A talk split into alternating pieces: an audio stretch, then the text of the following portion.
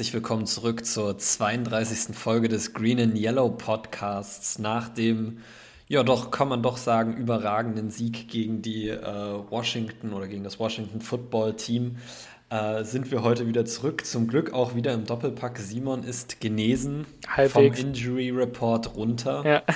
Okay, dann ist er noch gelistet, ist immer als questionable, aber er wird heute auf jeden Fall mit dran teilnehmen. Ja. ja. Ähm, und hat uns heute einiges vorbereitet. Ähm, um das kurz ein bisschen in Kontext zu fassen, äh, wir nehmen das jetzt heute an, einem Montag auf, weil die Woche einfach ziemlich voll ist, was Uni und so angeht. Das heißt, wir haben noch nicht so viele Insights, was ähm, die Verletzungen aus dem Spiel angeht und so. Aber ich glaube, Simon hat auf jeden Fall was ziemlich Nices vorbereitet, äh, ja. nämlich eine kleine statistische Analyse. Mal wieder. Die ich jetzt so auch noch nicht kenne. Mal wieder, genau die ich jetzt so auch noch nicht kenne. Also ich werde mich heute ein bisschen berieseln lassen, wie ihr das wahrscheinlich auch tut und äh, werde das genießen. Aber vielleicht das mal ganz kurz äh, simple Eindrücke zum Spiel, ohne dass man jetzt zu sehr in die Statistiken schon eingreift. Ähm, muss ich sagen, für mich persönlich war das wieder so ein Spiel, wo ich gedacht habe, die Packers haben eigentlich nicht wirklich gut gespielt. Ähm, wir können noch viel besser spielen. Und im Nachhinein gucke ich mir die Highlights an, gucke ich mir die Statistiken an, gucke ich mir an, was unsere Defense gemacht hat und denke mir eigentlich, warum dachte ich das jemals? Wir haben das Footballteam eigentlich ziemlich souverän geschlagen und zum Teil in der Defense wirklich gut gespielt. Aber es fühlt sich irgendwie so an, als ob diesem Packers-Team noch so ein Ticken ähm, ich weiß nicht mal, wie, wie man das am richtig, äh, richtig beschreibt, aber es fehlt ihnen noch so am Fokus durch das gesamte Spiel. Ja, ich glaube. Also sie sind mir noch zu sehr up and down in ihren, in ihren Performances, innerhalb des Spiels schon. Ich glaube, ich glaube, das, was du versuchst auszudrücken, ist so ein bisschen, dass die Identität fehlt, oder? Das ist das, was ja eigentlich irgendwie jedes ja. Jahr bei Teams, die, wo, wo mehr erwartet wurde, oder wo es irgendwie noch nicht so richtig fluppt, äh, und eigentlich fluppt es bei uns richtig. Ich meine, wir stehen 6 zu 1 und das mit gefühlt dem halben Team verletzt. Äh, ja. Es fehlt einfach, glaube ich, auch deshalb so ein Stück weit die Identität, oder? Ich glaube, es fehlt vor allem die Identität, die wir die letzten Jahre hatten. Diese absolute High-Power-Offense, die 30 Punkte pro Spiel aufs Brett bringt und irgendwie wo eigentlich jeder Drive klappt und das, da sind wir einfach noch, noch nicht ganz mit unserer Offense. Wir sind nicht weit weg davon. Ja. Aber ich finde, unsere Offense macht noch zu viele Fehler, während unsere Defense leise immer besser wird. Ja. Also es ist fast so, als ob man den Defensive Coordinator nicht nach dem ersten Spiel entlassen sollte. Ja. aber dafür, dazu vielleicht gleich mehr. ja. aber prinzipiell an alle Fans, denen es ähnlich geht wie uns, ähm, genießt diese ersten äh, oder die letzten sechs Spiele, die wir gewonnen haben. Jetzt kommt ein ganz, ganz, ganz tougher Slate von Games. Also in den nächsten fünf, sechs Wochen haben wir echt äh, die Creme de la Creme äh, in der NFL gegen uns und das hauptsächlich auswärts. Also es wird echt hart. Ah, auswärts. ähm, gut, das Einzige, was man vielleicht dem entgegenhalten kann, jetzt erstmal, um schon mal vorweg zu denken, äh, soweit ich weiß, ist unser Running Game auswärts besser und unsere Defense bisher auch auswärts effizienter. Was man eigentlich vielleicht gar nicht glauben will, wenn man äh, bedenkt, dass wir ja auswärts in Woche 1 gespielt haben. Ähm, ja. Ja. Na, es ist, äh, was Auswärtsspiele angeht, da hast du sicher recht. Es ist einfach immer dieses Feeling, was die Packers mitbringen, weil wenn man sich zurückerinnert an die wirklich ganz schlechten äh, Spiele, die wir in den letzten Jahren hatten, ob das Los Angeles war, ob das äh, die Bucks waren, ob das die 49ers waren, es waren immer Auswärtsspiele. Und es wirkte immer so, als ob das Team, ob, als ob dem Team diese Atmosphäre des Lambeau Fields gefehlt hat, hm. um die so richtig heiß zu machen. Und ich bin gespannt, ob die Packers das jetzt über diesen, diesen Stretch of Games äh, hinkriegen, dass die sich selber motivieren entgegen, also ohne die, die Fans im Lambeau Field. Ja. Das würde mich sehr interessieren. Also ich muss da, ich werde da am Ende meiner statistischen Analyse unserer Defense, äh, beziehungsweise der Fragestellung, warum hat Matt LeFleur mit seinem Hiring von Joe Barry recht gehabt, ähm, werde ich darauf eingehen und ich denke mal, am Ende fallen wir so ein bisschen zum Teil in eine Aussage zurück, die Matt LeFleur getroffen hat und die sage ich jetzt einfach schon mal vorher. Ähm, er hat gesagt, dass Joe Barry ein High-Energy-Typ ist, der ein super Motivator ist. Und ich glaube, bis zu einem gewissen Grad spielt das tatsächlich eine Rolle. Also es wirkt auf mich so. Aber mhm. das, denke ich mal, sehen wir gleich auch. Äh, da musst du mir auch ein bisschen bei helfen, dann zu erklären, wie es denn eigentlich dazu kommen kann, dass wir bei den Stats, die so aussehen, wie sie aussehen, tatsächlich jetzt besser sind in einzelnen mhm. Elementen, mhm. die dann so viel ändern. Ein Stück weit kann ich es auch selber, aber, aber, nicht, nicht komplett. Zu der Aussage von Matt LeFleur noch ganz kurz was sagen. Und mhm. zwar ist es schön, das zu hören für diese Saison. Aber es macht mich, es stimmt mich längerfristig, ehrlich gesagt, ein bisschen, ähm, ja, ein bisschen nachdenklich. Ich hatte ja schon ein, zwei Mal in Folgen die, den Gedanken geäußert, dass Joe Barry vielleicht eine Übergangslösung war, weil sie jetzt Jim Leonard, den sie eigentlich wollten, gerade nicht bekommen haben und dass sie Joe Barry vielleicht nach ein, zwei Jahren austauschen werden. Und die Aussage, finde ich, unterstreicht das so ein bisschen, weil es ist, es ist toll, wenn Joe Barry ein guter Motivator ist. Es ist toll, wenn der ein High-Energy-Guy ist. Aber du hirest einen Defensive Coordinator nicht nur dafür, du hirest den, weil der deine Spieler besser macht. Und das wäre für mich das Hauptaugenmerk. Das heißt, das Erste, was ich bei einem guten Defensive Coordinator herausstellen würde, ist, dass der meine Spieler besser macht und nicht, dass der die motiviert. Weil Motivation, das kannst du kurzfristig mal hinkriegen, aber versuch das über einen längeren Zeitraum zu halten. Mhm. Das ist einfach sehr schwierig. Und du musst es schaffen, neben der Motivation, die man jetzt dem Team beibringt, das auch besser zu machen. Und da habe ich noch ein bisschen Bedenken bei Joe Barry. Aber ähm, wenn das wirklich so gedacht ist und Barry wirklich nur eine Übergangslösung ist, dann haben sie eine sehr gute Übergangslösung gefunden. Denn aktuell hatte die Defense ready to play und das ist das Wichtigste. Hm. Ja, ja, ich, ich finde es interessant, was du gerade gesagt hast, weil es hat sich wirklich nicht allzu viel geändert, rein statistisch gesehen. Ähm, sollen wir einfach reinspringen? Ja, bevor wir, bevor wir jetzt äh, zu sehr auf das äh, Washington-Spiel eingehen, also ich wollte auch nochmal sagen, ich fand auch echt, dass es ein komisches Spiel war, aber ich denke mal, darauf gehen wir dann gleich nochmal ein, nach diesem kleinen Exkurs. Ähm, ja, wo fange ich an?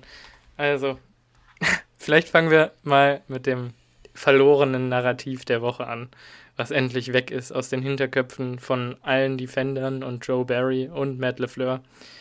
Und zwar, die Red Zone Defense hat endlich den ersten Stop der Saison erzielen können. Und dann gleich aber, dreimal in Folge. Aber, aber, was für ein Stop war das bitte? Das war echt so. Oh, jetzt, jetzt haben die Fußballgötter, äh, die Footballgötter uns irgendwie so viel eingeschenkt. Jetzt teilen sie uns auch mal ein bisschen Glück aus. Also. Ja. Ich dachte mir nämlich, äh, kurz, ich will dir jetzt nicht zu viel vorwegnehmen, aber als, als Taylor Heinecke in die Endzone läuft und slidet, ich habe mich direkt umgedreht und gesagt, der war nicht in der Endzone ja. drin, der war davor down und dann würde ich mir das ganz genau anschauen. Mhm. Und äh, es tat mir sehr leid für ihn, weil ich mich, weil er ja als Green Bay-Fan sich auch sehr auf diesen Lambo lieb gefreut hat, den er natürlich auch gemacht hat. Mhm. Aber ja, in der Stelle hat es mich für unsere Defense gefreut, natürlich. Ja, der ist natürlich. Der ist ordentlich nach hinten losgegangen, der Lambo lieb. Ja, ja, danach, äh, nachdem letzte Woche ja äh, wieder dieses Never Mock the Belt äh, relativ beliebt war, äh, nachdem Robert Quinn ja das Championship Belt von Rogers nachgemacht hat und dann Rogers wach geworden Never ist. Never mock the belt. War es diese Never Woche? Mock the belt. Never mock the leap. Ja, das ist halt, aber das muss man sich auch mal vorstellen, als, als, als äh, gegnerischer Spieler die ich nenne es jetzt mal Coronas zu haben, sich im Lambo Field da aufzuschwingen und den Lambo lieb zu machen, das ist schon dreist. Also mhm. da musst du schon, da musst du schon viel Mut haben, um das äh, zu machen. Und leider hat es für Taylor Heinecke am Ende nicht gereicht, aber ähm, natürlich schön für uns. Ja, ja, definitiv Glück gehabt. oh, absolut, auch also sowohl bei dem Play als auch bei dem, bei dem QB Sneak danach. Ja. Also der war ja auch so ein bisschen. Mm, ja, Glück, dass, äh, oder natürlich wahnsinniges Können, dass äh, Devondre Campbell da seinen zweiten Forced Fumble in dem Spiel erzielt. Was ein Play von Devondre Campbell. Also das ist wirklich äh, ganz stark hat er das gemacht. Ja. Mhm. Gut. Also, dann springen wir mal weiter. Und zwar habe ich hier nochmal die Frage stehen, warum hat Matt LeFleur mit der Joe Barry-Verpflichtung recht oder warum scheint er recht zu haben? Ähm, jetzt habe ich hier eine ganze Menge Statistiken und ich kann schon mal vorweg sagen, die klingen alle, also die sind fast ein bisschen langweilig. Ich finde es aber dennoch gerade drum, weil ich eigentlich was vollkommen anderes erwartet habe, interessant, sie dennoch vorzutragen. Weil ich habe eigentlich mal so ein bisschen nicht wie beim letzten Mal geschaut, spezifisch, was ist mit der Red Zone, äh, mit der Red Zone Offense los, sondern diesmal habe ich einfach geschaut, was ist eigentlich generell mit der Defense, wo ist sie stark, wo ist sie schwach, weil mir das nicht so richtig, also mir ist nicht klar gewesen, wie die Games so übernehmen, wie das jetzt gegen das Washington Football Team der Fall war. Wo ist quasi der Unterschied zu Padden? Weil keine Ahnung, ich finde, wenn man die Defense über Stretches in Spielen anguckt und die dann auf einmal 80 Yard äh, Touchdown-Drives zulassen, die elf Minuten gehen, dann denke ich mir, nicht nur ist Mike Patton noch äh, Defensive Coordinator, sondern ist das noch, äh, wie heißt er denn, Dom Capers. Äh, also, naja, und dann, und dann schaust du halt, schaust du halt Football und dann kommt auf einmal, äh, ja, unsere Defense ist Nummer 5 der NFL gerankt und du fragst dich, hä? Was? Dies, ja, das habe ich mich auch gefragt, die Statistik mhm. irgendwie. Packers Defense ranked Number 5 in der NFL. Ja, aber worin denn bitte? Also, das ist auch immer noch so eine Frage, die ich da stelle. Was zählt denn da überhaupt rein in diese Statistik? Ich glaube, ich glaub, die Statistik ist Yards allowed. Tatsächlich. Ja, das könnte, aber das ist halt nur ein, ein marginaler Teil von dem. Ja was in der NFL wichtig ist. Also müsste es eigentlich eine Statistik zusammenfassen aus Conversions allowed, auf Yards allowed, Touchdowns allowed, Yards per Stops, Attempt, Turnovers, genau, Yards per. Du müsstest eigentlich so ein Gesamtstat sammeln, um, um das festzulegen. Ja. Das glaube ich nicht, dass die NFL das macht. Nö, also wenn wir nächste Woche Nummer 8 sind der NFL, dann äh, weil wir 430 Yards äh, insgesamt zugelassen haben und unsere Yards erlaubt hochgegangen sind, während alle anderen Stats besser geworden sind.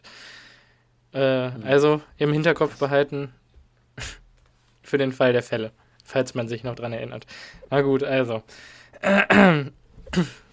Ich stelle jetzt einfach ein paar Mal die Joe Barry Defense 2021 in den Vergleich zur Mike Patton Defense 2020.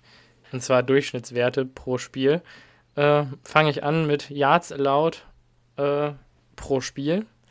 Ähm, da hat mh, mm, Joe Barry äh, 331 Yards pro Spiel zugelassen bisher durch die ersten sieben Spiele, äh, während Mike Patton 2020 ähm, 329 Yards äh, zugelassen hat. Das heißt also quasi keine Veränderung. Oder wirklich nur so marginal, dass es bedeutungslos ist. Wir sind da äh, glaube Nummer 7 gerankt aktuell. Genau, Nummer 7, nicht Nummer 8 ähm, in der NFL. Ich denke mal, das war letztes Jahr dann am Ende auch ungefähr so. Ja? Darf ich da was einwerfen? Ja. Ähm, was ich bei, bei dem Stat immer ganz interessant finde, ist äh, die Time of Possession der Offense. Ja, kommt gleich. Weil die Time of Possession. Ach, die ist. Okay, Entschuldigung, dann habe ich zu viel gesagt. Dann, ja. äh, erzähl weiter, bitte. Ja. Denn äh, Joe Barrys Defense, das habe ich direkt in Kontext gestellt, hat im Mittel ein Play pro Spiel mehr zu verteidigen. Also das kann man schon mal hinzuschieben. Die Time of Possession kommt gleich. Erstmal kommt jetzt Yards per Play, sind 1 zu 1 gleich. 5,5 Yards per Play lassen wir zu unter beiden. Äh, sind damit Nummer 10 in der NFL. Äh, First Downs per Play ähm, nicht First Downs per Play, äh, ich glaube First Downs per Game so. Äh, First Downs per Game lassen wir unter Joe Barry äh, 21 zu und unter Patton 20,5. Also auch da wieder gleich. Äh, ähm, wir haben 4,7 Third Down Conversions pro Spiel zugelassen unter beiden Coaches. Ähm, das heißt, bei Third Downs sind wir jeweils gleich schlecht. Und da sage ich schlecht, weil es einfach nicht gut ist. Ähm, ich meine, das wäre in den 20ern irgendwo gerankt in der NFL, das habe ich mir jetzt leider nicht notiert. Ähm, die gegnerische Time of Possession für Barry steht bei 29 Minuten 34. was auch nicht besonders gut ist. Das heißt also, unsere Offense ist weniger auf dem Feld, als das letztes Jahr der Fall war. Patton konnte da mit 27 Minuten arbeiten, hatte also insgesamt 2 Minuten 30 weniger Zeit auf dem Feld, was finde ich dann schon mal ein bisschen ins Verhältnis setzt und zeigt, Barry ist definitiv ein bisschen effektiver, aber nicht besonders viel. Hm? Aber das ist genau das, was ich vorhin meinte, mit dass, dass die Offense irgendwie noch nicht so ganz da ja. ist, wo sie letztes Jahr war. Also diese extreme Time of Possession hat uns ja letztes Jahr auch ausgemacht. Ja. Das haben wir dieses Jahr einfach noch nicht so. Ja, so sieht's aus. Ähm, ja, dann haben wir oder lassen wir zu äh, First Downs per Play 0,34 für beide Jahre. Das ist äh, Nummer 22 gerankt in der NFL aktuell. Ähm, ja, was im Prinzip für mich nochmal so ein bisschen untermauert hat, beide Defenses haben oder laufen nach dem Prinzip Bend but don't break. Heißt also, wir lassen einfach viel zu. Äh, viele First Downs. Um nicht tief, um nicht tief verbrannt zu werden. Also wir genau. lassen die kurzen Sachen offen, um nicht tief für Chunk Plays geschlagen zu werden. Ja. Da kann man jetzt drüber denken, was auch immer man will, möchte ich da jetzt mal so dazu ja, sagen. Ja, ist definitiv ein Streitthema, würde ich behaupten. Ähm, ja, dann haben wir. Auf jeden Fall. Und hier kommt der erste interessante Unterschied, ähm, den man sich merken sollte. Äh, wir haben unter Joe Barry 1,6 Takeaways pro Spiel äh, und unter Mike Patton ähm, 1,2 Takeaways pro Spiel. Da finde ich, ist der Unterschied deutlich, besonders wenn man nochmal betrachtet, in den ersten zwei Wochen hatten wir, glaube ich, null Takeaways. Und dementsprechend gut waren wir dann in den letzten fünf Spielen da. Also müssten über ja. zwei Takeaways pro Spiel sein, die wir da erzielt haben. Ähm, oder knapp zwei im Mittel in den letzten fünf mhm. Spielen. Mhm. Das heißt also, wir sind eine sehr opportunistische Defense, machen viele Splash Plays. Das, was am Ende der letzten Saison immer noch angesprochen wurde, hm, wieso machen wir so wenig Splash Plays? Die kommen jetzt. Mhm. Ähm, Auf jeden Fall. Das war nämlich der Punkt 1, den ich wo ich dir vielleicht sogar ein bisschen widersprechen würde und sagen würde, bei Barry ist, steckt mehr dahinter als nur Motivation. Weil irgendwoher, ich weiß nicht. Ich hab, ist es ich, vielleicht ich, Zufall? Ich, kann, ich, kann meine Theorie, ich kann meine Theorie da gleich noch mal ein bisschen ausführen, aber ich weiß nicht, willst du erst noch den, ja. den Rest der Statistiken vortragen ja. vielleicht? Ja, in den letzten drei Spielen, da habe ich dann später mal den Fokus ein bisschen drauf gelegt, in den letzten drei Spielen haben wir eine Sack Percentage von 9,73% pro Pass Attempt des Gegners. Das heißt, wir machen zu fast 10% bei einem Passplay vom Gegner einen Sack. Da, da zählen ja keine Pressures rein, keine Quarterback-Hits, sondern nur reine Sacks. Also fertige Plays. Ähm, das ist mit großem Abstand der beste Wert in der NFL. Also wirklich, da sind 1 oder 2 Prozentpunkte zwischen dem ersten und dem zweiten. Und das ist, glaube ich, der Nummer 1 Punkt, wo die Joe Barry Defense sich einfach von der Mike Patton Defense wirklich absondert, so richtig. Das ohne Zedarius Smith. Ohne Zedarius Smith und teils ohne Preston Smith. Ähm, der jetzt auch quasi zwei Spiele verpasst hat, ja. ja. Ähm, Wahnsinn. Ja, also ich war richtig geschockt, als ich das gesehen habe. Ähm, also wir kommen wahrscheinlich ja später nochmal darauf zurück, aber da gibt es zwei Spieler, die einfach äh, dieses Jahr nochmal deutlich besser sind, als sie es letztes Jahr waren, die dafür, glaube ich, verantwortlich sind.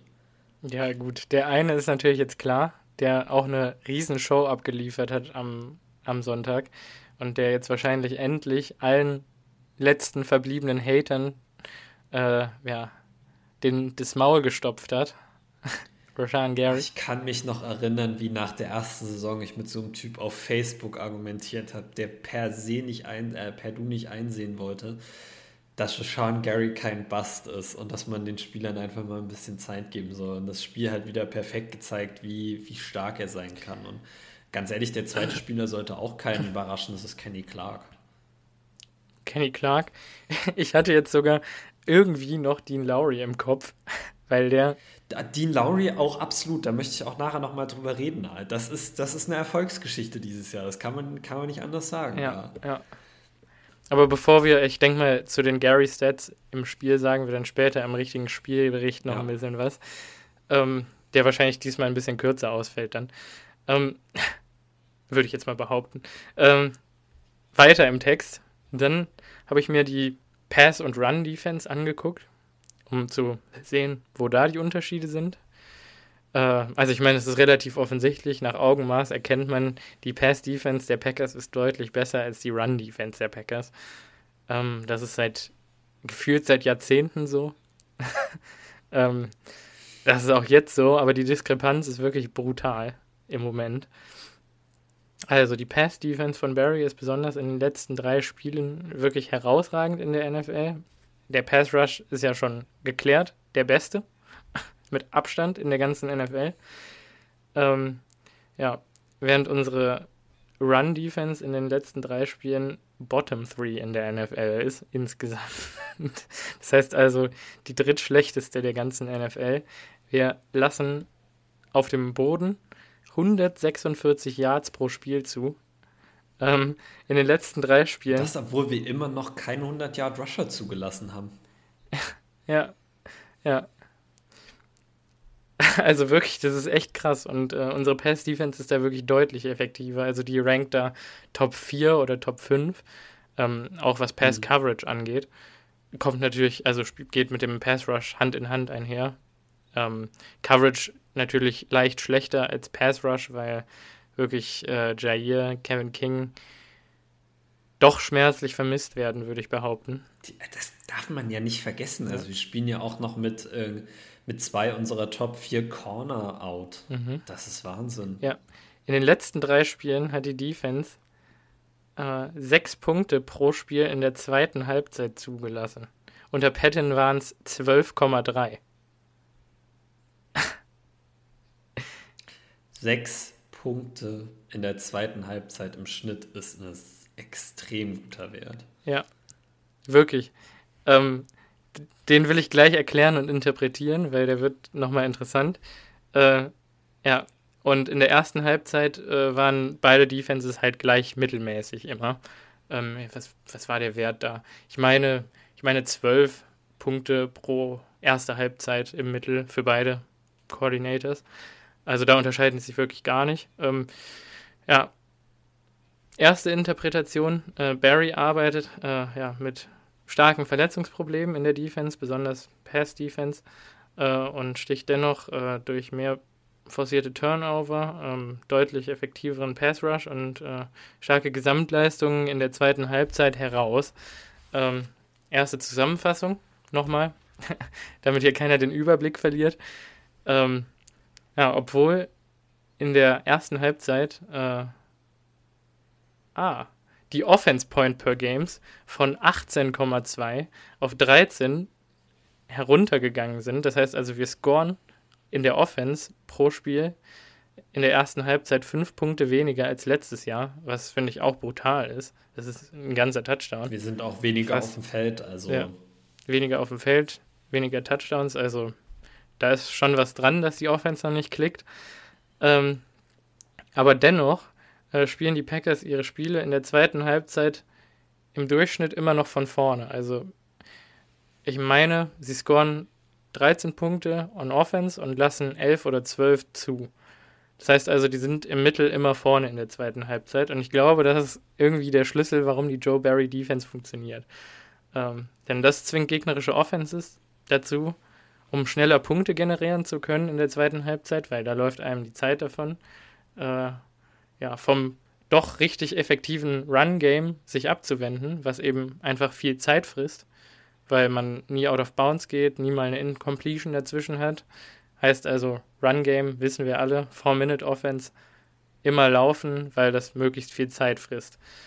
Wenn man die Uhr runterlaufen lassen will, immer laufen. Außer man macht wirklich keine Yards, so wie wir dieses Wochenende, dann lieber doch passen. ähm, heißt also, dass wir von vorne spielen, ist quasi der Erfolgsschlüssel meiner Meinung nach. Ähm, würden wir von hinten spielen, Absolut. würden wir von hinten spielen, wäre Joe Barry eine Vollkatastrophe, weil dann würden die gegnerischen Teams uns in der zweiten Halbzeit einfach trocken den Ball den Rachen runterlaufen und keine Ahnung, von der halben Stunde äh, Playing Time würden wir dann zehn Minuten sehen auf dem Feld mit der Offense oder so. Beziehungsweise müssten mehr Spieler aus der Secondary oder aus, dem, aus der Pass-Defense rausziehen, um den Lauf zu stoppen, was dann natürlich den Pass öffnet für die gegnerischen Teams und dann kriegen wir das auch nicht gestoppt. Also. Ja, so sieht's aus. Ähm, die Packers sind dieses Jahr dann deutlich effektiver darin, den Stiefel runterzuspielen, würde ich jetzt mal sagen. Hm? äh, als das im letztes, letzten Jahr der Fall war, ja. Äh, wenn früh gut gegen die Packers gelaufen wird, äh, wie zum Beispiel das bei Washington im ersten Quarter der Fall war. Also ich meine, es hat zwar nicht immer mit Gibson funktioniert, aber Heineke hat, glaube ich, auch eine ganze Menge Yards gerissen. 96. Ja. 96 Russian Yards. Ja, das macht auch keinen Spaß, oder? Nee. ähm, ja. Allerdings, Zumal viele von diesen Rush Yards äh, auf Plays kommt, wo wir eigentlich einen Sack hätten haben können. Ja. Muss man ja auch nochmal dazu sagen. Ja, passt aber die Beobachtung, die ich dann noch gemacht habe, auch ganz gut äh, zu dem, was wir jetzt beim Washington Football Team gesehen haben. Wenn die so effektiv im ersten und zweiten Quarter gegen uns laufen und noch die Zeit haben und noch nicht so weit zurückliegen, äh, dann spielen wir oft mit Single High Safeties. Und das ist mir tatsächlich dann auch nochmal aufgefallen, als ich darauf geachtet habe. Also Amos kommt oft in die Box runter, auch wenn er anzeigt, dass es too high sind, also Amos und Savage hinten in die tiefen Zonen reinfallen, dann kommt Amos doch oft runter und Savage bleibt alleine hinten. Und dann haben jetzt gerade unsere unerfahrenen Backup-Corner teilweise äh, eigentlich noch ziemlich große Schwierigkeiten äh, ja, gegen Spieler wie Ter Terry McLaurin oder jetzt überlege ich gerade, wie der Wide Receiver heißt, der uns in Tiefen äh, reingedrückt hat von Detroit. Cephas? Ja, Quintus Cephas. Und ich glaube, da haben wir ein paar kassiert in der ersten Halbzeit. Ähm, also die haben einfach Probleme damit, diese 50-50-Bälle zu verteidigen, wenn die keine Hilfe haben. Was, Jamar Chase. Ja, Jamar Chase natürlich, klar. Äh, ich glaube, Debo auch, oder? Nee, Debo hat keinen langen Ball gegen uns gefangen. Aber irgendein 49er war auch dabei, oder? Was, Kittel? Nee, es war keiner von beiden. Die hatte ich beide in meinem Fantasy-Team, das hätte ich gewusst. Okay, dann war Kittel aber einmal um, auf jeden ähm. Fall wide open bei einem Single High. Und ja, das, das kann sein. Es kann sein, dass das das Play war, wo Jair den Pick bekommt. Ja. Ja. Ja, ich glaube, da und auch einmal wird Stokes äh, noch geburnt und äh, Jimmy überwirft oder und, ich weiß auch nicht, ist auch egal. Ähm, auf jeden Fall hat man das jetzt, glaube ich, relativ häufig gesehen, dass die, ähm, ja, unsere Corner dann einfach noch ein bisschen lost in space sind, sich zu spät umdrehen oder ein bisschen unbeholfen mit den Armen rumwedeln, wenn es um die Pass Deflection geht. Also ist mir bei äh, Stokes jetzt beim Touchdown gegen McLaurin aufgefallen, dass das da der Fall war, 1 zu 1 so. Effektives Run-Game. Äh, Heineke weiß vorher, okay, Amos droppt wahrscheinlich runter in die Box. McLaurin geht tief und Heineke wirft einfach mal auf gut Glück, weil er weiß, Single Coverage gegen Stokes.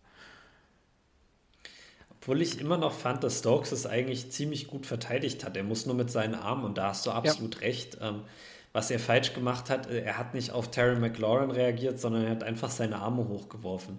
Was du in dem Fall machen musst, wenn dein Gesicht zum, zum Receiver ist, du musst warten, bis der Ball ihm quasi in die Brust reingefallen ist und musst ihn einfach musst rausschlagen. Also du hast die Hände schon in der Nähe von der Brust und dann kannst du versuchen, den Ball, wenn der reinfällt, quasi von unten rauszuhauen aus der Pocket. Oder du gehst von unten und äh, wenn er ihn wegpacken will, haust du drauf und der Ball kommt dann raus. Also das sind das Ding ist, du musst in der Situation, wenn du dich nicht umgedreht bekommst, wenn du den Ball nicht primär spielen kannst, dann musst du den Ball sekundär am, am Wide Receiver spielen. Und das hat Stokes nicht gemacht. Das macht Jair, das macht auch Kevin King, wenn man ehrlich ist. Also da ja. kann man ihn noch so sehr haten, wie man will. Der macht das richtig und ja. der hat die Erfahrung einfach. Ähm, Aber Jair ist das Prime-Beispiel ja. dafür. Also wenn man sich Sullivan das macht das will, wie das zu funktionieren hat, ja, aber der, die haben das alle von Jair gelernt. Ja. Jair ist so gut darin, einfach nie einen Ball als gefangen anzusehen und immer noch eine Hand reinzukriegen und diesen Ball rauszuschlagen. Das ist wirklich Wahnsinn. Ja. Stokes macht es halt leider noch nicht. Äh, Jean Charles macht es noch nicht. Oder Jean Charles. Ähm, ja, der macht sowieso obwohl nicht. Eric Stokes, obwohl Eric Stokes jetzt auch schon einige Pass, Passes defensed hatte und auch gegen das Footballteam jetzt äh, bei dem vierten und drei den, die Passverteidigung gegen Terry McLaurin hatte. Also, ähm, Aber da ist er ja quasi die Route gelaufen. Ein, da ist er die Route gelaufen auf jeden Fall. Bei ihm ist es, glaube ich, einfach bei den tiefen Pässen muss er noch ein bisschen ja, ruhiger werden. Genau. Ähm, da, wo er den Ball nicht direkt im Auge hat, muss er sich einfach selber noch mehr vertrauen. Ja. Aber das kommt auch noch. Ja. Der Typ ist immer noch ein Rookie. Ja, deshalb, um jetzt nochmal zusammenzufassen, deshalb ist die Pass-Defense in der ersten Halbzeit noch ineffektiver als in der zweiten. Oh, da haue ich mein Mikro. Entschuldigung. ähm, das war der Punkt, den ich machen wollte. Mit Jair sähe das wahrscheinlich auch ein bisschen anders aus. Also da wären wir deutlich effizienter, denke ich. Auch mit King. Glaube ich auch. Ähm, ja. Aber diese Matchups, diese One-on-Ones gegen den Eric Stokes, ohne tiefen Safety drüber, und Savage war einfach nicht tief drüber, muss man, also, oder zumindest war er nicht da in dem Moment, sondern zu weit weg und konnte sich nicht am Play beteiligen. Äh, aber diese Matchups bekommen die Gegner, wenn die von hinten spielen, gegen unsere Defense einfach in der zweiten Halbzeit nicht mehr. Weil sowieso klar ist, die müssen viel werfen, die können nicht viel laufen, also geht Ames nicht mehr in die Box rein, sondern verteidigt tief.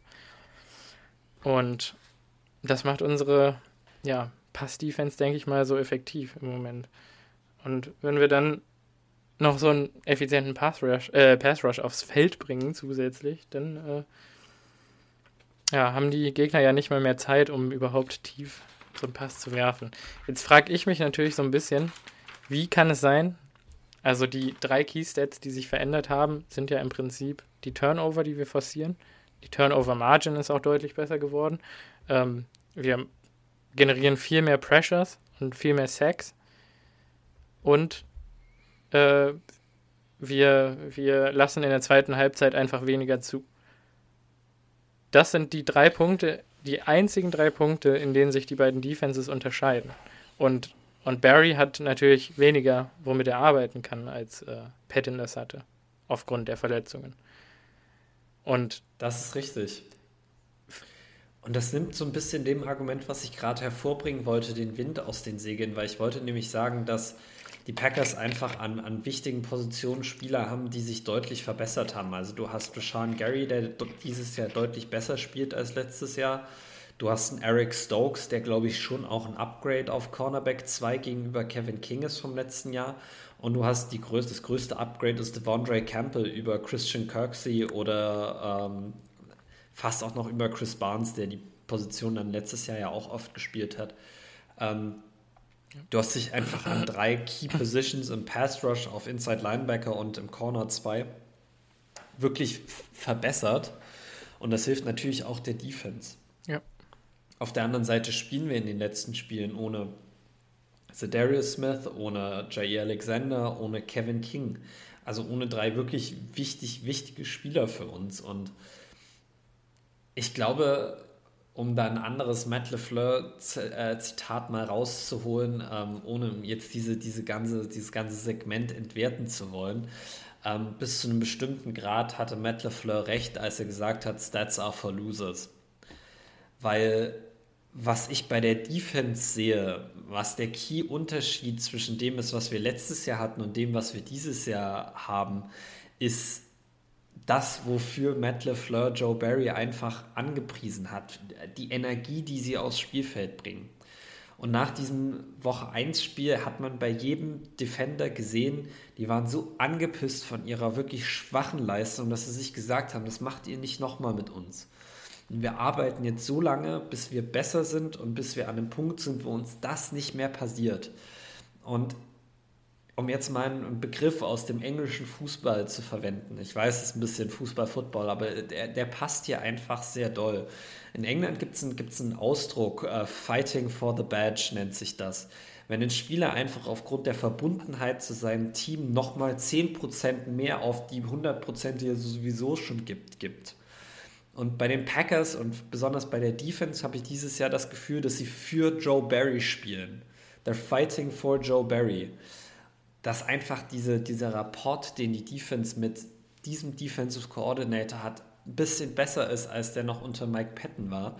Und das dazu führt, dass jeder Spieler auch im Angesicht der vielen Verletzungen, die wir haben, immer wieder nochmal 10% mehr gibt, als es in der Woche davor getan hat. Und das führt dazu, dass du einfach viele Spieler hast, die letztes Jahr nicht gut gespielt haben, die dieses Jahr wieder besser werden.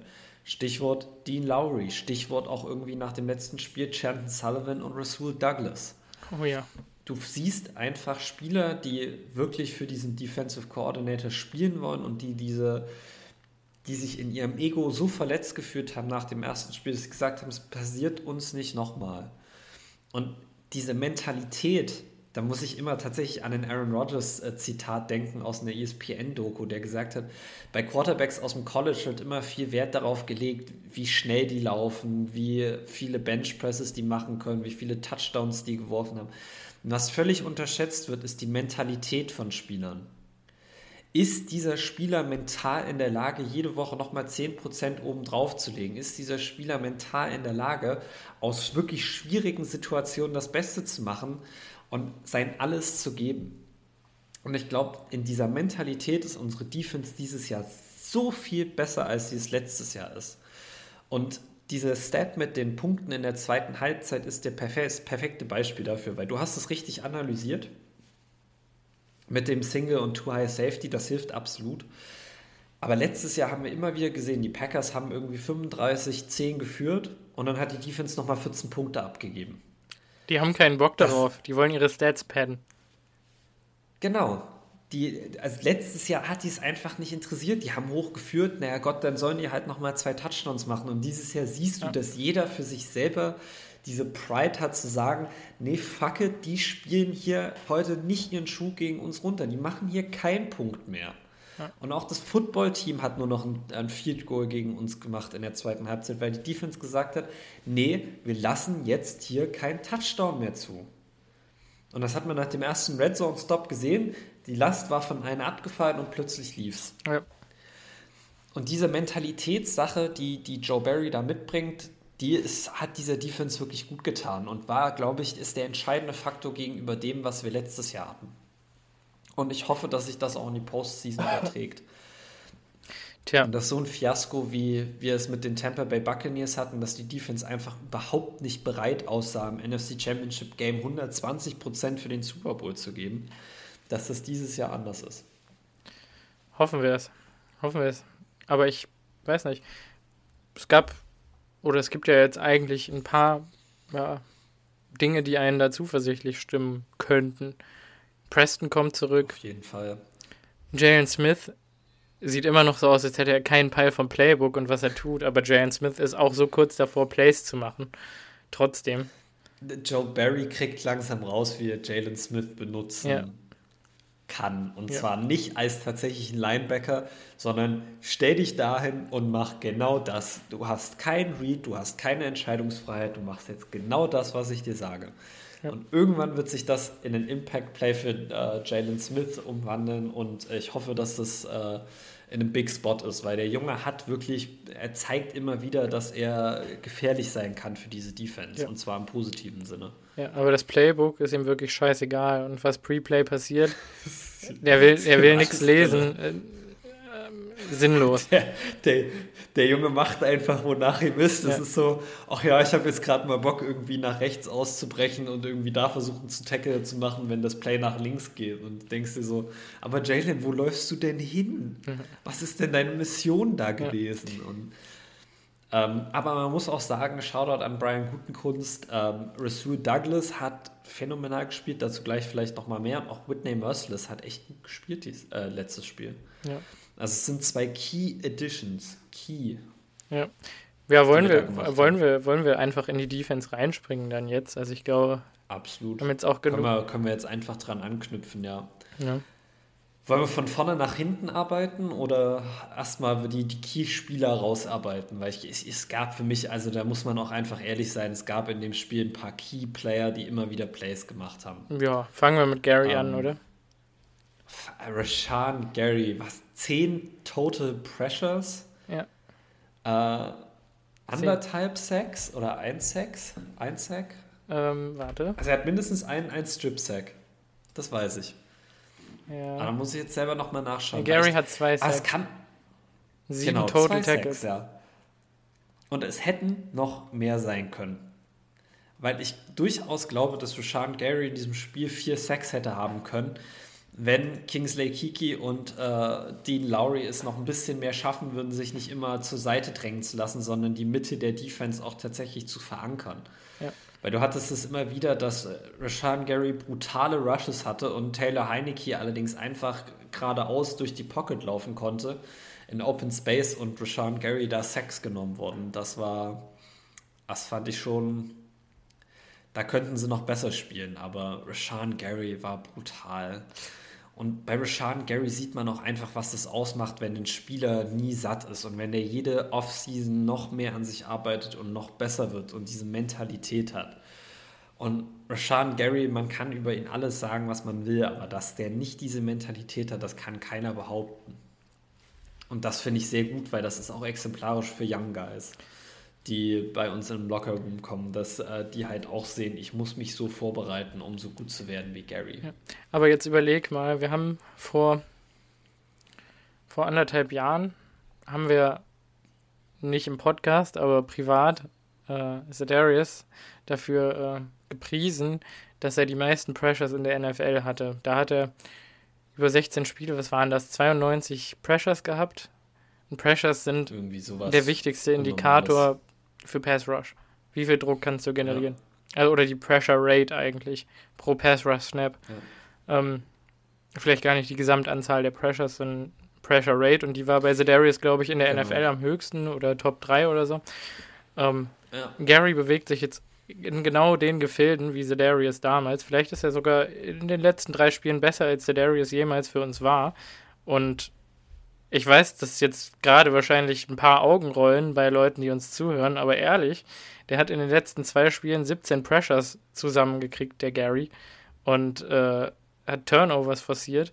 Ähm, und um jetzt einfach mal den Vergleich zu TJ Watt aus dem Tweet zu ziehen, TJ Watt hat 14, äh, Quatsch, 18 in der gesamten Saison, wenn Gary in den letzten zwei Spielen ja. 17 hat wenn Gary das Pace aufrechterhält, dann spielt er eine Jahrhundertsaison. Ja. Und das Einzige, was man bei ihm noch oder worauf er noch hinarbeiten muss, ist diese Pressures dann auch wirklich in Sex umzuwandeln, weil Pressures sind absolut richtig. Das ist der wichtigste Indikator für Pass Rush Snaps oder für Pass Rusher.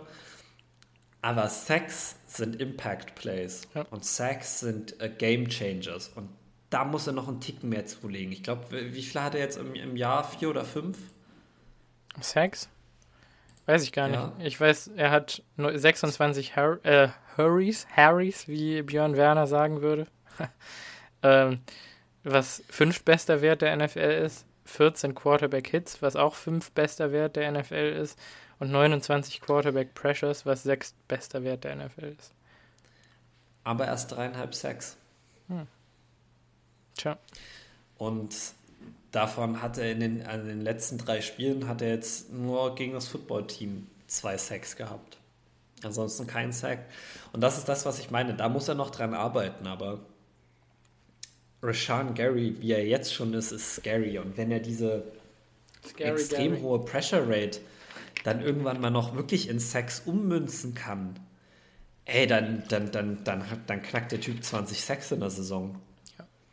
Ja. Also das ist, das ist äh, brutal und auch da wieder, ich finde, das Matt LeFleur-Zitat passt wirklich gut zum Football. Stats are for losers. Wer sich nur die Stats anguckt, kann nie appreciaten, wie brutal Rashawn Gary in den letzten Wochen gespielt hat und wie wichtig das für diese Defense war. Ja. Weil Preston Smith hat auch gut gespielt und Preston Smith hat vielleicht auch mehr Sex bekommen als Rashawn Gary. Aber Preston Smith hat nicht so einen großen Impact auf das Spiel gehabt, wie es Rashawn Gary gemacht hat. Und dass du mit Gary einfach jemanden hast, der Darius Smith eins zu eins ersetzen kann, ist brutal wichtig für diese Defense. Ja. Und vielleicht kann man an der Stelle gleich noch mal ein bisschen übergehen und einen anderen Spieler in der Packers Defensive Line extrem loben. Und das ist Kenny Clark. Also es tut mir leid, Kenny Clark spielt eine unglaubliche Saison. Auch da muss man wieder sagen, das wird sich jetzt vielleicht in den Statistiken nicht so, nicht so zeigen. Aber was für Druck der generiert und wie viel einfacher der den anderen Spielern das Leben macht im Pass Rush ist unnormal. Unnormal für jemanden, der eigentlich eher das Laufspiel verteidigen sollte. Mhm. Mhm.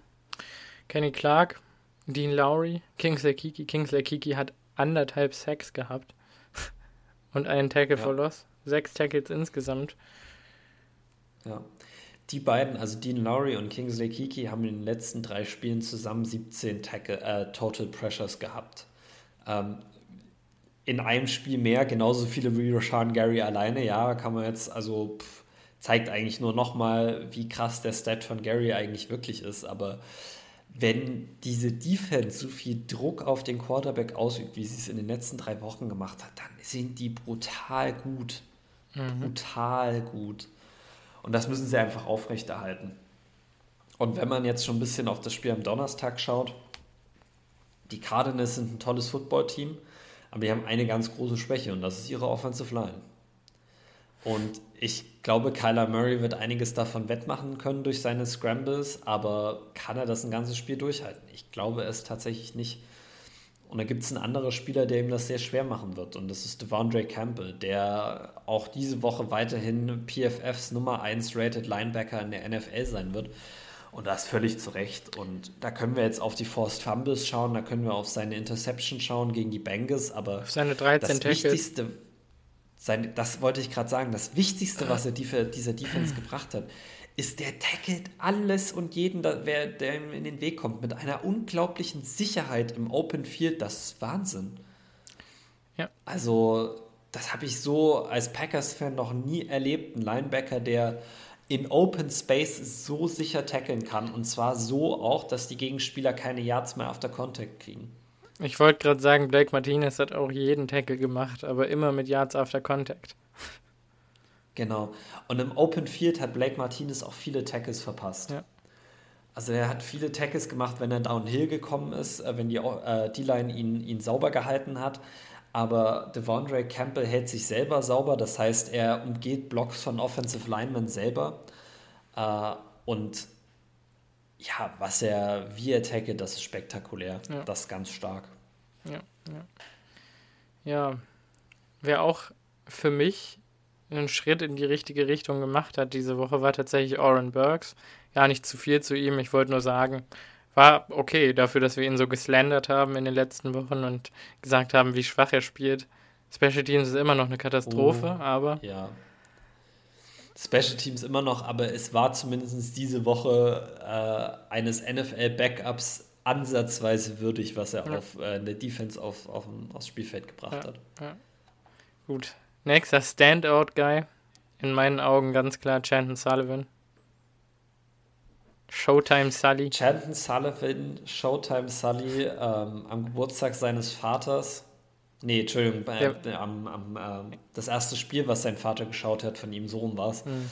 Das erste Spiel, was sein Vater von ihm geschaut hat, er interceptet einen Ball auf einer Wheel Route äh, in der Endzone. Wichtiger Turnover, den die Packers forcieren gibt den Ball seinem Vater. Das sind auch einfach so die, die Stories, für die man lebt. Und ja. ähm, ich meine, Chanton Sullivan ist jemand, den wir oft kritisiert haben, auch ein bisschen. Mhm. Ähm, und wir haben viel über diese Star-Position in der Defense gesprochen, diesen Slot-Corner und ob den Jair spielen sollte, ob den Kevin King spielen sollte, ob den Dana Savage spielen sollte. Kann Chanton Sullivan solche Performances wie gestern zusammenpacken, dann hat er da absolut ein Mitspracherecht in der Konversation. Ja. Also ich meine, sechs Targets, also sechs Mal angeworfen, nur einen Catch zugelassen, eine Interception und 24 Yards zugelassen. Das sind Premium-Zahlen, würde ich mal behaupten. Und, ja. und ich meine, ich für meinen Teil muss sagen, der ist bei mir bisher dieses Jahr so schlecht weggekommen, wie er weggekommen ist, weil ich einfach viel mehr erwartet hatte. Weil ich weiß, dass er ein harter Spieler ist. Der ist nicht der schnellste und nicht der explosivste, aber der spielt unglaublich hart. Und der macht das eigentlich immer durch seine Körperlichkeit so ein bisschen. Also, der, ich weiß nicht, der gleicht es aus. Habe ich immer das Gefühl. Durch sein, ja. sein, seine unfassbar, ja, fiesen Arme und Hände, die dann immer noch irgendwo dazwischen sind, dann doch. Und durch seine Chanton Griffigkeit. so die Definition, der ist Definition von einem Scrappy Guy. Einer, der, der wirklich immer alles reinwirft und der erkannt hat, wo seine Schwächen sind und einen Weg gefunden hat, um diese Schwächen herumzuspielen. Ja. Und ähm, er hat wirklich seine, er, die Defense oder Joe Barry muss ihn richtig einsetzen in Spielen, in denen es auch vor allen Dingen gegen schnelle Slot-Receiver geht. Das ist einfach nicht Chandler Sullivans Spiel. Nee, das ist Daniel Savage. Du kannst ihn auf einen Tight End stellen und der, ja genau. Aber du kannst ihn auf einen Tight End stellen und wird dir alles geben. Ja. Und das ist sehr wichtig. Ja. Also wirklich, man wünscht eigentlich aus, oder ich wünsche Sullivan aus tiefstem Herzen immer, dass er die Athletik eines Tony Brown oder Mackinton Dorliant hätte. Ehemalige Fringe-Roster-Spieler von den Packers, die dann weggetradet oder gecuttet wurden. Riesenathleten, die einfach die andere Seite nicht zusammenbekommen haben. Also Technik. Die Mentalitätsseite. Mentalität, ja. genau. Und das ist das, was Sullivan hat. Und da zahlen ja. wir zu Recht 2,3 Millionen für, sage ich ganz ehrlich. Absolut, absolut. Also es gibt viele NFL-Teams, die sehr froh sein könnten, wenn sie einen Cornerback wie Champion Solomon hätten. Mhm. Ja. Genauso wie es viele Teams gibt, die froh sein könnten, wenn sie eine Mid-Season Acquisition haben, der in seinem zweiten Spiel so abliefert, wie Rasul Douglas es gegen das Footballteam gemacht hat. Ähm, Rasul Douglas, ähm, wenn ihr die Folge letzte Woche gehört habt, ich habe äh, auch zu ihm gesagt, dass es keine schlechte Performance war dass es aber auch definitiv keine gute war und dass ähm, er noch viel Raum nach oben hat äh, und verbesserungswürdig sein kann. Ähm, und das hat er diese Woche gebracht.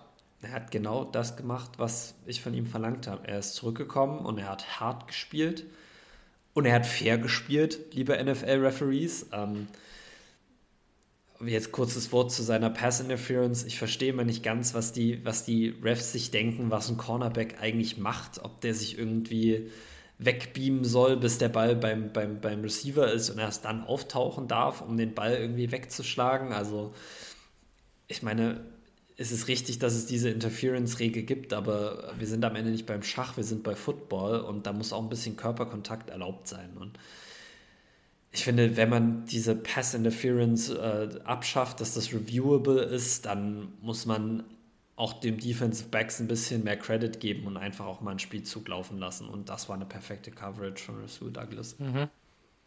Kann ich so unterschreiben. Andere starke Cover Guys, um jetzt nicht zu viele Worte an Douglas zu verlieren.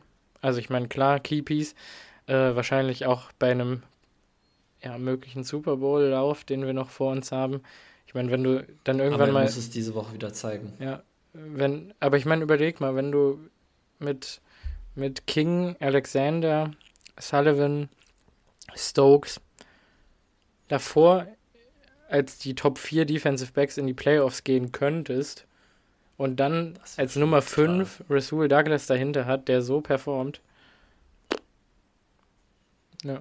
Das wäre das, was der Defense in den letzten Jahren gefehlt hat. Ja, genau.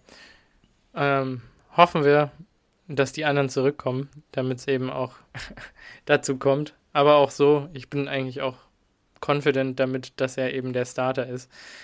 Und ich glaube, das ist äh, ja das, was auch Rogers in seinen Pressekonferenzen angesprochen hat. Douglas ja. und auch Merciless, wow. Also zwei andere ja. Spieler.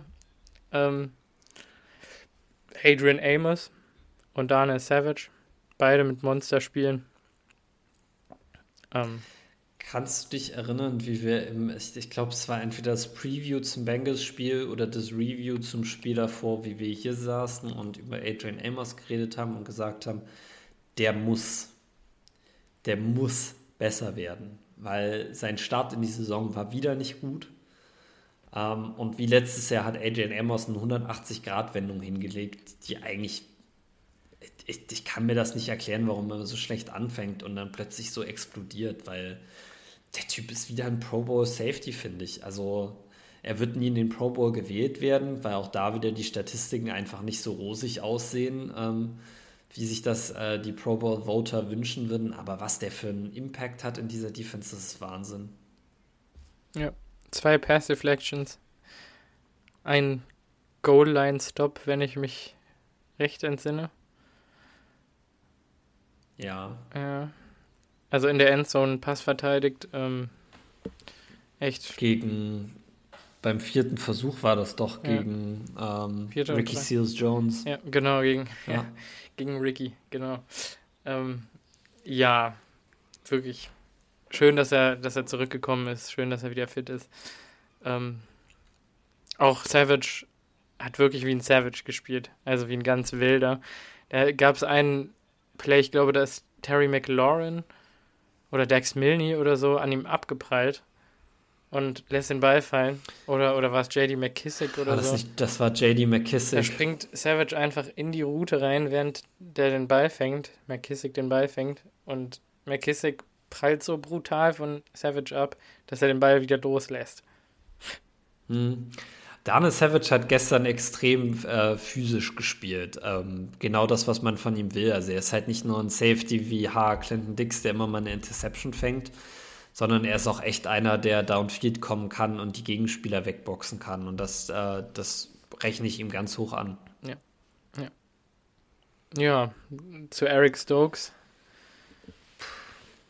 Kann man jetzt nach dem ersten tiefen Pass nicht so viel sagen. Ähm, er hat noch seine Rookie-Momente. Äh, war klar, dass er die auch noch haben wird, aber für einen Rookie-Cornerback, der äh, jetzt plötzlich starten muss und in seinen ersten Starts hat er Jamal Chase, Alan Robinson und Terry McLaurin verteidigt und Daniel Mooney. Also muss ich schon sagen, bin ich beeindruckt davon, dass äh, er das doch so gut macht.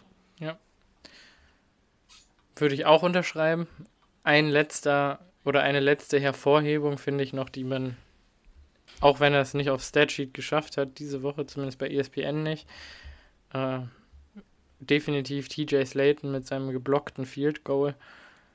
Immer für, ein, für eine Pressure gut. Äh, hat meiner Meinung, ja. also oder meiner Erinnerung nach auch mindestens eine gehabt, wo ich glaube, dass der Sack vollständig Kiki zugeschrieben wurde.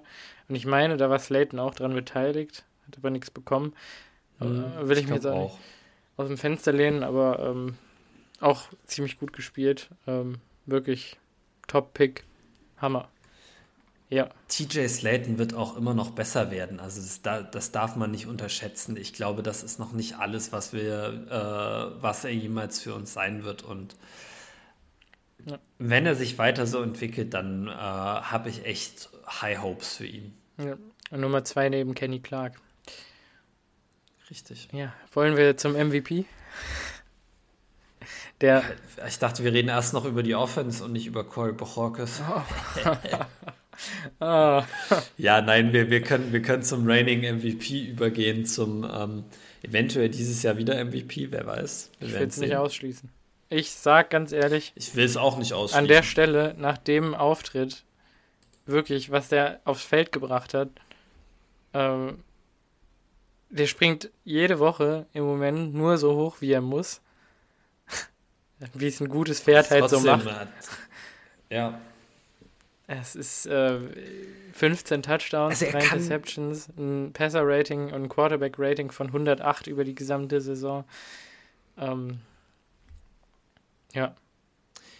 Er taucht einfach in den wichtigsten Momenten immer auf und macht Plays. Das ist, das ist der, der Riesenunterschied zu ganz vielen anderen Quarterbacks. Also da kann man noch Tom Brady mit dazu zählen. Ähm, bis zu einem gewissen Grad konnte man in den letzten beiden Jahren noch Patrick Mahomes mit dazu zählen, aber man wird nicht, nicht überzeugen können, dass es außer vielleicht Tom Brady einen anderen Quarterback gibt, der in Situationen, wo man ihn braucht, konstant immer wieder liefert und immer wieder Big Plays raushaut. Und das frustriert mich so ungemein, dass wir in erst einem Super Bowl waren und das muss er sich auch selber ein bisschen zuschreiben. Das muss man auch unseren, auch unseren Defenses zuschreiben. Aber Aaron Rodgers hat dieses Jahr einfach nochmal so einen anderen Vibe äh, an sich. Der postet jede Woche lustige Fotos auf seinem Instagram von sich und seinen Teammates du schaust dem zu, der hat unglaublich viel Spaß. Also dieser Fehlstart von Randall Cobb da an der eigenen Endzone und Rogers lacht ihn einfach hart aus, wie er versucht, das irgendwie noch zu überdecken, ja.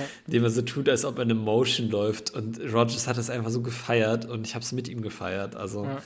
Ähm, es ist wirklich schön zu sehen, dass ähm, der Spieler nicht nur gut spielt, sondern dass er auch Spaß hat dabei. Mhm. Ich meine, finde ich ganz wichtig. Ich meine, wir hatten auch diese Woche drei Plays dabei, wenn Patrick Mahomes die macht, dann rastet die ganze Welt aus. Jetzt interessiert es wieder keinen. Einmal dieser Crossbody-Touchdown auf der Wand der Adams. Obwohl, den habe ich heute zumindest bei Daniel Jeremiah auf dem äh, Twitter-Account gesehen. Also das ist schon mal mehr, als die Packers normalerweise hinbekommen an, an Social Media Coverage ja. von, vom Network. Ja, aber ich erinnere mich, Mahomes hat auch mal so ein Ding gemacht. Also ich glaube, die Leute unterschätzen, wie schwierig ja. es ist, so einen Ball on Target zu werfen.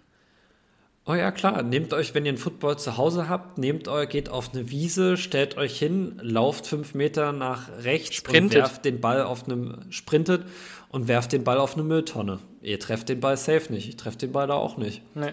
Du musst den erstmal gerade werfen können, das ist Wahnsinn. Ja, wirklich. wirklich.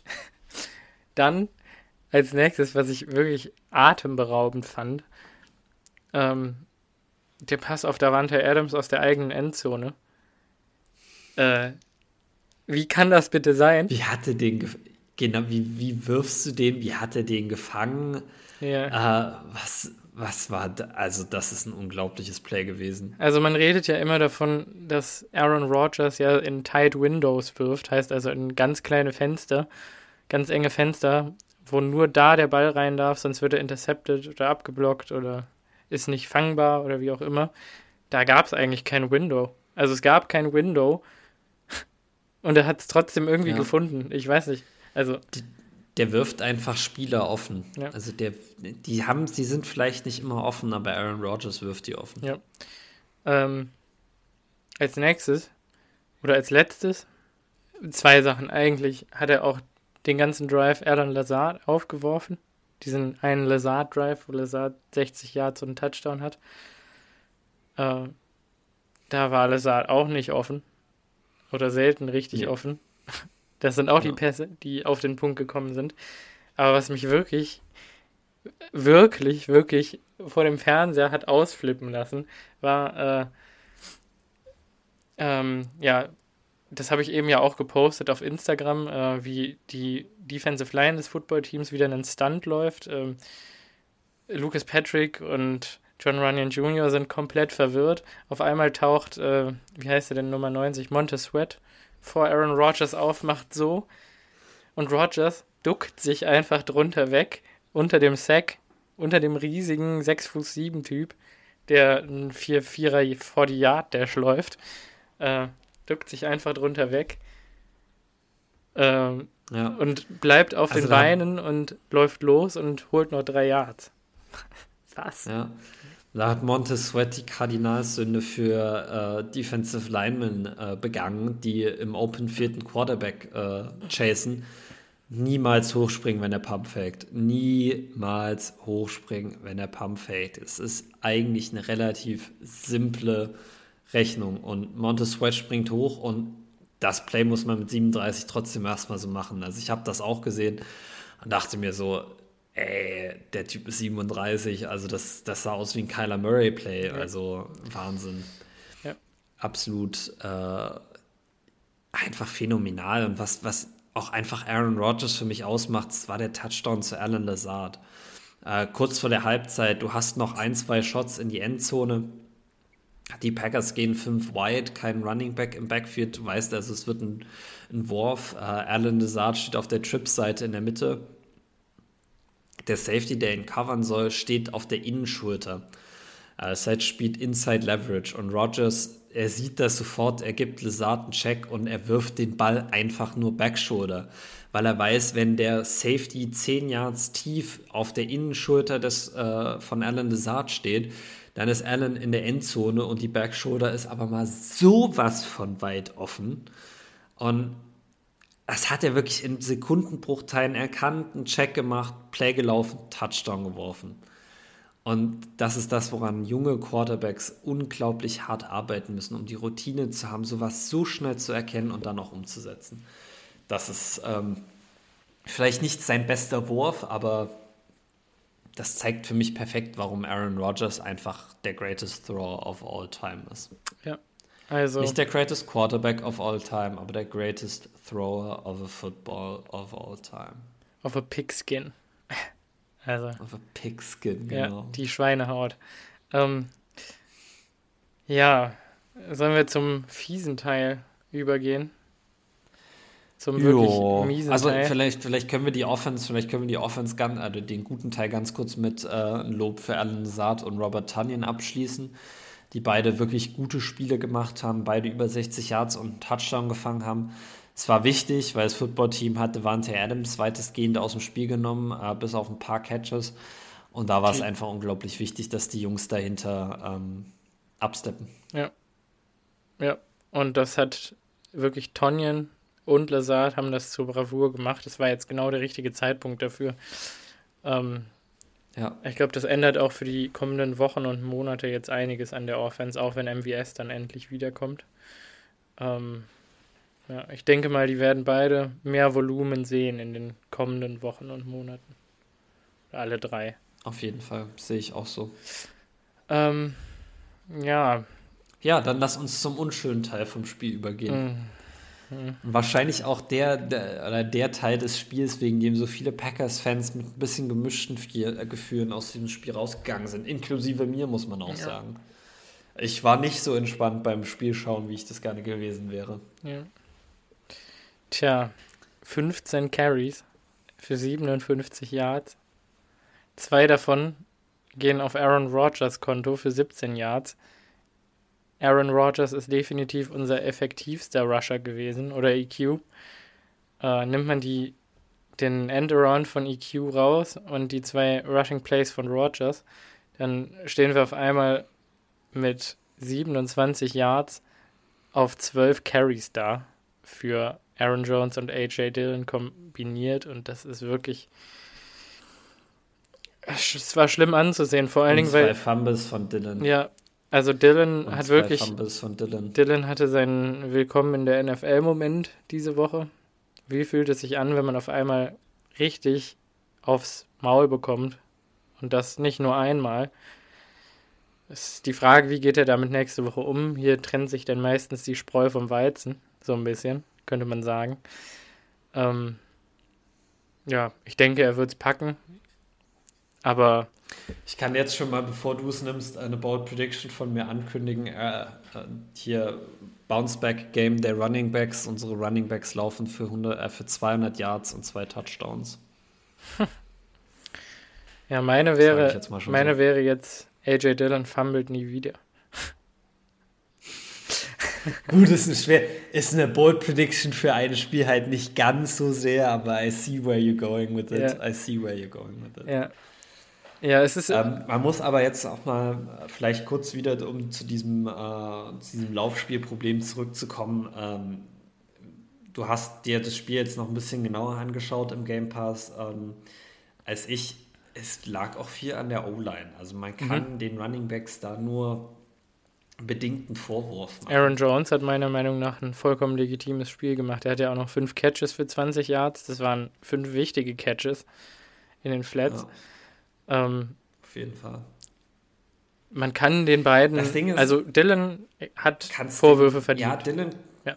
der muss nicht fummeln. Also dieses Fumbling-Ding war, das war nicht gut. Nee. Das weiß er aber auch selber, gehe ich jetzt mal stark davon aus. Aber ähm, das Ding ist, ich weiß auch gar nicht, ob ich der O-Line so einen großen Vorwurf machen würde. Doch. Also, lass mich, also in, in dem Sinne, dass man einfach nicht vergessen darf, wer da bei uns spielt also die beiden, also Acton Jenkins war wieder phänomenal, fand ich, hat keinen Pressure zugelassen, war grundsolide. Billy Turner John fand ich auch in Ordnung. Lucas Patrick, Billy Turner, ja, ist mir ein bisschen zu sehr, ähm, er war ein bisschen zu respektvoll gegenüber Chase Young, fand ich. Ähm, er hat mir ein bisschen zu sehr, es gab ein, zwei Plays, wo auch der eine Sack von Rogers, wo Chase Young ihn einfach umdreht. Ähm, und das war schlimm. Das war ihm, schlimm, ja. Wo er ihm Speedrush, ja, aber er gibt ihm Speedrush und Billy Turner dreht einfach seinen Rücken um, weil er glaubt, dass, dass Chase Young schon an ihm vorbei ist. Ja. Und nimmt sich damit komplett selber dem Play. Also, was willst du machen? Du kannst den eh nicht mehr rückwärts blocken, wenn ja. er da steht. Also, ähm, ich fand, er hat nicht sein bestes Spiel gemacht. Er war immer noch besser als die Interior Offensive Line. Da war das Hauptproblem. Und da hat man einfach gesehen, dass John Runyon Jr. und äh, Royce Newman beide noch nicht sehr lange in der, in der NFL starten. Mhm. Und dass Lucas Patrick auch kein Starting Center ist in der NFL. Ja. Ja. Eigentlich. Ja. Ja, also ich weiß nicht, ob du es gesehen hast, äh, meine Analyse. Ich habe es gesehen. Ja, also. Ich kann deiner Analyse auch nur zustimmen. Also. Ja, das Footballteam war also, das könnt ihr auf Instagram sehen. Äh, das Footballteam hat wirklich, und ich habe von ein paar deutschen Packers-Influencern gelesen, die behauptet haben, dass wir schon gegen bessere Defensive Lines oder Front Sevens gespielt hätten. Ähm, nein, haben wir nicht. Tut mir leid, haben wir nicht. Vielleicht wäre die Steelers äh, Defensive Line besser gewesen, wenn sie fit gewesen wäre. Oder wenn Nick Bosa schon wieder 100% äh, wäre. Sind sie aber nicht. Das war die beste Truppe, die wir jetzt jemals gefaced haben in dieser Saison.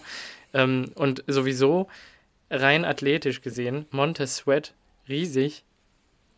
Wirklich nochmal. Schnell wie sonst was. Ja. Schneller ist schon Gary. Ja, athletischer als Gary. Ähm, nicht der bessere Spieler, aber athletischer. Jonathan Allen für einen Defensive Tackle wirklich ein absolutes Monster.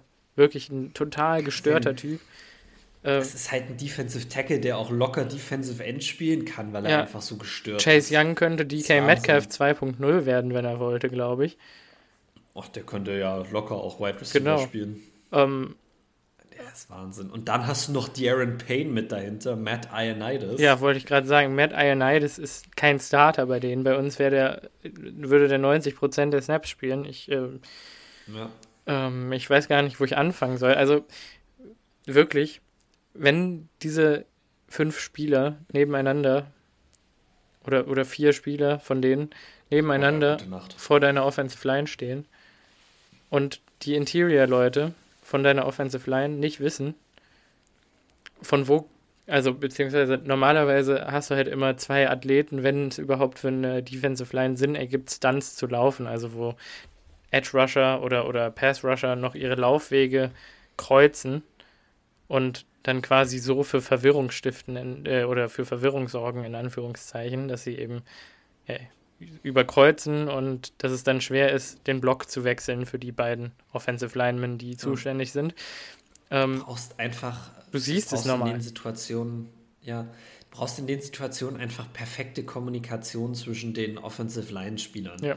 Das hat man immer wieder gesehen. Die Kommunikation hat auch einfach überhaupt nicht funktioniert, weil die nicht wussten, wo vorne und hinten ist. Die sind so umgedreht worden von der Washington Defensive Line. Das ist, es war einfach auch nicht schön anzuschauen. Und man kann jetzt darüber, ne, also ich, eigentlich kann man darüber nicht diskutieren. Die Washington Defensive Line ist die beste, die wir dieses Jahr bisher gesehen haben. Und ich würde sogar sagen, sie ist die beste, die wir in den letzten Jahren gesehen haben. Nicht nur basierend auf dem, was sie äh, individuell aufs Spielfeld gebracht haben, sondern der Gameplan war perfekt. Ja. Die sind so viele Stunts gelaufen, die ja. haben die Packers so nervös gemacht, die Interior Offensive Linemen. Die wussten irgendwann wirklich nicht mehr, wo vorne und hinten ist. Ja. Und wenn du die dann erstmal in der Position hast, wo die bei jedem Rushing Play oder bei jedem äh, Pass Blocking Play erwarten, dass da irgendwo ein Stun kommt, dann kannst du auch einfach durchrennen. Und das haben wir bei dem, beim, beim Football-Team dann gesehen. Die haben die so mürbe gemacht mit den ganzen Stunts und dann haben die einfach nur noch Blitzes gemacht. Und ja. ich fand, dafür hat die Offensive Line sich in der zweiten Halbzeit echt noch relativ gut gefangen. Aber ja. Ähm, das war ein brutal guter Gameplan, der brutal gut ausgeführt wurde. Und dass wir überhaupt 24 Punkte gemacht haben, ist eigentlich Aaron Rodgers zu verdanken. Mhm. Definitiv. Also würde ich zu 100% so unterschreiben. Ist und, und, und das sind die Spiele. Trap Game, wenn Aaron Rodgers nicht unser Quarterback ist. Ich habe das so oft gelesen diese Woche. Trap Game hier, mhm. Trap Game da, bla bla bla. Also ähm, als würden die Leute vergessen, dass das äh, der Reigning MVP ist. Ja. Macht mich ein bisschen sauer. Das Positive, das kann ich absolut nachvollziehen. Ähm, das Positive daran ist, die Arizona Cardinals Defensive Line ist nicht so gut. Mhm. Es kann eigentlich auch nicht schlechter werden für unsere Offensive Line diese Woche. Also muss man ja auch mal das Positive sehen. Ja, also, außer Chandler Jones. Wir haben das jetzt schon ein paar Mal gesagt. Macht 8 Sacks. Chandler Jones tut mir leid, ja, aber der hatte auch fünf in einem Spiel davon und danach hatte der nur noch drei Sacks. Also ja. äh, der ist auch bei weitem nicht so athletisch, wie es die Washington Defensive Linemen sind. Ja. Und der wird auch von Elton Jenkins ausgeschaltet, wenn der über die, über die Außen rushen will. Es ist einfach so. Ähm, ja. Aber darauf will ich jetzt eigentlich noch gar nicht so sehr, noch gar nicht so sehr eingehen. Ich glaube, Ähm, dass die Packers dieses Spiel gewonnen haben, mit 14 Punkten Abstand auch eigentlich relativ sicher gewonnen haben, das war schon, das war eine gute Leistung. Trotz einer schlechten Offensive Line. Mhm. Es war herausragend. Und ein verpasstes Field Goal kommt ja auch noch dazu von Crosby. Ähm. Da muss man auch wieder sagen, ja, okay, ich weiß, dass das Ding geblockt wurde, aber wie flach schießt der den denn bitte? Also mein Gott, du schießt ja hier nicht aus, aus 55 Yards, wo du den Ball irgendwie flach reindrillen musst. Hau das Ding einfach hoch über die, diese, über die Leute, die das blocken wollen, drüber. Also mhm. das fand ich ein bisschen wieder, habe ich ein bisschen gefragt, was Mason Crosby da wieder sich gedacht hat, aber ansonsten war er ja wieder automatisch. Ja. Also insofern alles gut. Ja. Dann MVP-Performance, auch Corey Bochorkes. Punts aus der eigenen Endzone, 60 Yards. Ich weiß auch nicht. Ich sag, aber wir müssen auch über den einen Punt reden, der da wirklich aber perfekt vor der Goal-Line runterfällt und sich aber auch rumdreht. Und der war, das, das Lustige ist halt, wenn der Ball so zurückbounce, dann weißt du ganz genau, dass der so gewollt war. Mhm. Also Corey Bochorkes hat gesehen, kurzes Feld, okay, ich kick den mit Backspin, weil es kann sein, dass ich nah an die Endzone rankomme. Er hat sicher nicht geplant, wie nah er an die Endzone rankommt. Aber was ein Punt. Ein, ein richtig, also wirklich, wirklich ein Wahnsinnspunt. Auch super Coverage von EQ auf dem Play. Ja. Ähm, EQ als Gunner bei Punts hat mir eigentlich ganz gut gefallen. Also der hat auch äh, letzte oder vorletzte Woche den, ja, nee, nicht nur Tackle, aber auch mal einen Ball an der 5-Yard-Linie gedownt, wenn ich mich recht entsinne. Ähm, das ist auch ein bisschen der Grund, warum der einen Active Roster Spot bekommen hat. Ob er den jetzt wieder verliert, wenn MVS zurückkommt, das äh, mhm. werden wir abwarten und sehen müssen. Ähm, aber ich fand auch allgemein, ich kann mich gar nicht erinnern, die, die, die, Special Teams haben keinen langen Return dieses, dieses Spiel zugelassen, oder? Nee, also ich glaube, Oren Burks oder Henry Black sind einmal mies vorbeigeflogen. Er hätte es bei 15 Yards gestoppt sein können, waren dann aber 30. Ähm, aber es war zumindest ein Schritt nach vorne. Es war kein sehr langer Return da. Die haben ein paar Mal auch hinter der 25 angefangen. Ja. Ähm, es war zumindest eine Verbesserung gegenüber zur Vorwoche. Ja. Aber äh, ich habe es äh, auf Instagram gepostet, das Special Teams Breakdown. Ähm, es gibt einen, einen Packers-Account auf, auf Twitter, der nennt sich äh, Eye in the Sky oder Green Eye in the Sky oder irgendwie sowas der sich äh, damit brüstet, dass er absolut äh, unbiased ist, also absolut unvoreingenommen und einfach nur basierend auf dem All-22-Tape irgendwie ja. seine Takes macht. Das, das stimmt nicht, äh, um das mal vorwegzunehmen. Auch der Junge hat eine Agenda, die er verfolgt, aber er sagt eine Sache, der ich tatsächlich zustimmen muss. Und das sind, dass die Special Teams eine Reflection von deiner Squad Depth sind.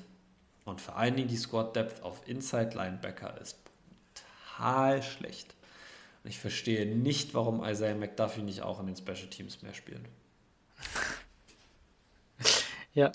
Weil es kann eigentlich nicht schlechter werden, als Ty Summers gerade spielt. Ich weiß auch nicht. Oder Henry Black. Ja. Oder warum auch immer Kylan Hill diese eine, die L1, äh, die R1-Rolle übernimmt. Das, das ergibt einfach keinen Sinn für mich. Ja. Aber es sei mal dahingestellt. Die, die, die Special Teams wären besser, das ist die Hauptsache. Also wenn man, wenn man das Special Teams Play sieht, dann fragt man sich einfach, warum ist Raven Green nicht unser vierter Inside Linebacker am heutigen Tag? Klar, die Verletzungen immer, aber und ich weiß auch nicht, wie viele Leute sich jetzt noch an den erinnern. Ich wünsche mir Raven Green zurück. Ich traue dem nach. Ja, Ah, ich weiß jetzt nicht, ob Raven Green die Lösung aller Antworten in den Special Teams gewesen wäre. Ich glaube, es ist tatsächlich ein bisschen Will Redmond, der da auch vermisst wird. Oh ja. So sehr wir ihn auch gehatet der, haben in der Preseason. Oh ja. Also, auch Randy Ramsey. Sein, ich bin ja, Randy, Randy Ramsey ist der größte Verlust für die Special Teams dieses Jahr bisher, absolut. Bei der spielt nämlich, hätte, glaube ich, die Kylan Hill die R1-Rolle gespielt oder eher zwei Rolle, äh, das ist wirklich der, den, den vermissen wir schmerzhaft. Aber wie gesagt, es, es wird von Woche zu Woche besser und äh, ich bin da positiv gestimmt, dass wir auch irgendwann mal positive Special Teams Plays sehen. Ja. Mal schauen. Ja. Ein Touchdown für Amari Rogers, bitte. Bitte.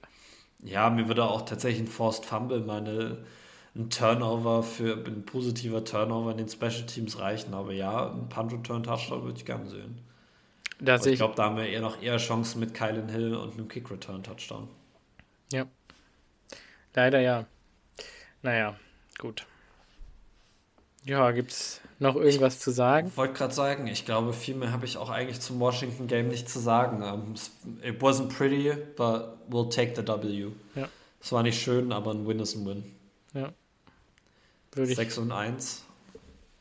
We're on to Arizona. ah, Gott, oh Gott, oh Gott. Ich habe ein bisschen Angst. Oh. Und darüber werden wir auf jeden Fall gleich noch sprechen. Ja? Aber äh, bis dahin erstmal äh, vielen Dank fürs Zuhören. Ähm, wir wünschen euch eine schöne Woche und äh, ja, bis zum nächsten Mal. Ciao. Ciao.